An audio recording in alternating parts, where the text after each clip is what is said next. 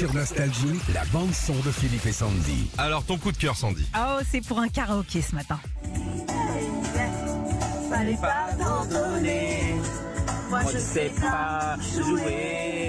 S'appelle Mustapha, il est chauffeur VTC à Paris et puis euh, bah, en plus des bonbons et des petites bouteilles d'eau, tu sais qu'on t'offre parfois en plus, il a ajouté une grosse enceinte dans sa voiture, quatre micros et un téléphone euh, bah, pour que les passagers puissent faire un karaoké pendant le trajet. Génial. Il fait ça euh, depuis 2019.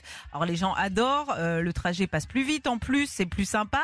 Et c'est les passagers qui choisissent la musique. Alors bon, forcément, comme dans tout karaoké, il y a, il y a de tout. Mais les chansons les plus choisies, c'est du Céline Dion.